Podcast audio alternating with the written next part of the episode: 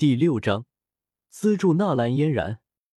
由于美杜莎女王在这，本来还准备与古河寒暄几句的海波东没说几句，就离开这里回黑角域去了。看着海波东离开的背影，古河颇为无奈的叹了口气。看来海波东对美杜莎女王的心理阴影很深啊！古河在心里感叹。最好想过办法将海波东心理阴影消除，不然有这种严重的心理漏洞存在，对以后提升实力也有不小的阻碍。不说其他，单说斗皇突破斗宗，若是在突破之时想起美杜莎女王，估计就要功亏一篑了。看到海波东没有过去，美杜莎女王就一副兴致缺缺的样子。见古河看了过来，道：“我可什么都没说。”我看到了，不过你十八年前对他的封印的确是吓到他了。古河摇摇头，没说什么。既然药材到手，两人走回镇鬼关，等小医仙过来。等到两人过来，古河还没问什么，小医仙就和纳兰嫣然将在萧家发生的事情一五一十的说了出来，表现出一股极强的吐槽欲望。可见，对于萧炎。两人是真的挺讨厌的。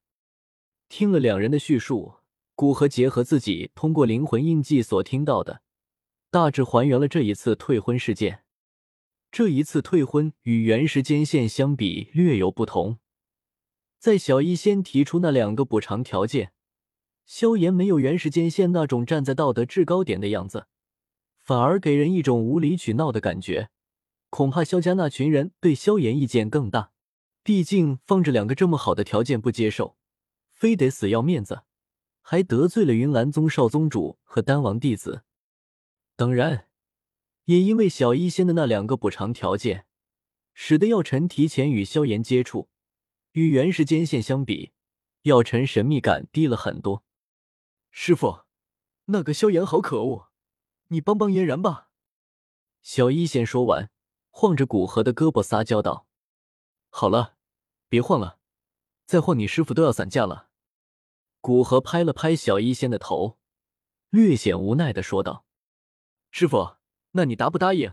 不答应，我可不放手哦。”小医仙停了下来，但还是拉着古河的胳膊，俏皮的说道：“古河在小医仙光洁的额头上弹了一下，看着纳兰嫣然说道：‘要我答应可以，但你需要做到拿出匹配的心性，不然服用过多的丹药。’”反而会毁了你。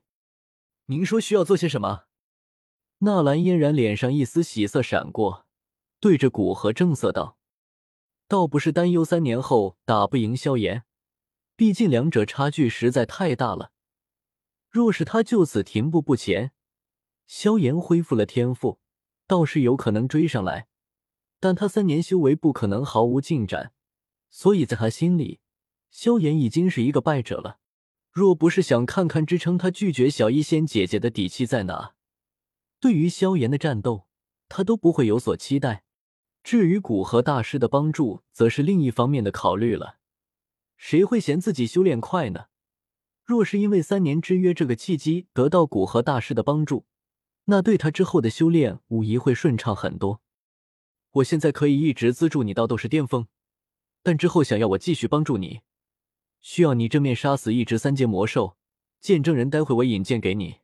等你完成，我可以给你一枚三文清灵丹，突破大斗士的壁垒；两枚紫星破障丹，提升修为。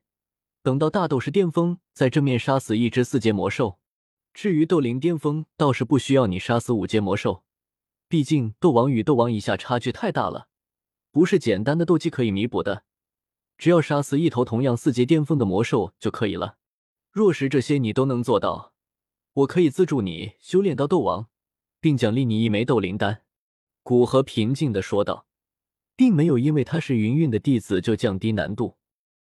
纳兰嫣然脸色略显沉重，本身同级的魔兽就比人类要强，现在古河大师的意思却是跨越一个级别与魔兽战斗，并且要杀死他，而且古河大师两次说正面。无疑强调必须得靠自身的战力打败并杀死，下毒、偷袭什么的就不要想。这么一想，难度不是一般的大。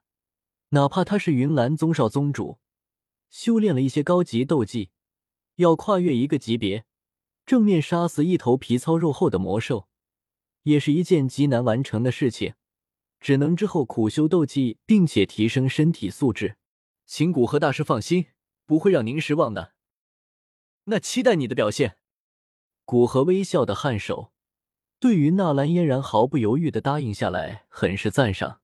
从纳戒之中取出十几个玉瓶，悬浮在纳兰嫣然面前，道：“白色的是醒神丹，可以让你在修炼状态中。”对外界的天地能量的感应更加敏感，吸收能量的速度也会适量的增加许多。青色的药液是风灵药液，可以加深你对外界天地间风属性能量的感应，让你对风属性的能量吸收大大加快。这些丹药足够你修炼到斗士巅峰。谢谢古河大师。纳兰嫣然欣喜的对着古河行礼道。手忙脚乱的将身前的丹药收入他自己的纳戒之中。这些丹药，云岚宗虽然也有，但每个人都有固定的份额，哪怕他是少宗主，也不可能分配到这么多辅助修炼的三品以上丹药。而有着这些丹药，若是不考虑战力的话，他可以七八个月之内到达斗士巅峰。不过有了古河大师的条件。那他势必要花大量的时间到修炼高阶斗技和提升身体素质上去。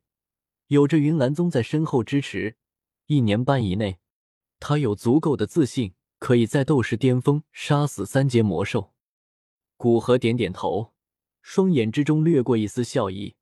不知道三年后萧炎上云岚宗，面对修为和战力都碾压他的纳兰嫣然要怎么打？古河表示很期待。没错，资助纳兰嫣然早就在他的计划之内，不然他的纳戒之中不可能放五品以下的低阶丹药。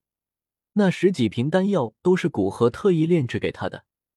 现在他纳戒之中还有素灵风丹，是大斗师级别的辅助丹药。当然，这些得等到嫣然完成斗师级别的试炼才能给他。既然现在无法对萧炎动手，那给他添一些堵。打击他的信心，古河顺手还是会做的。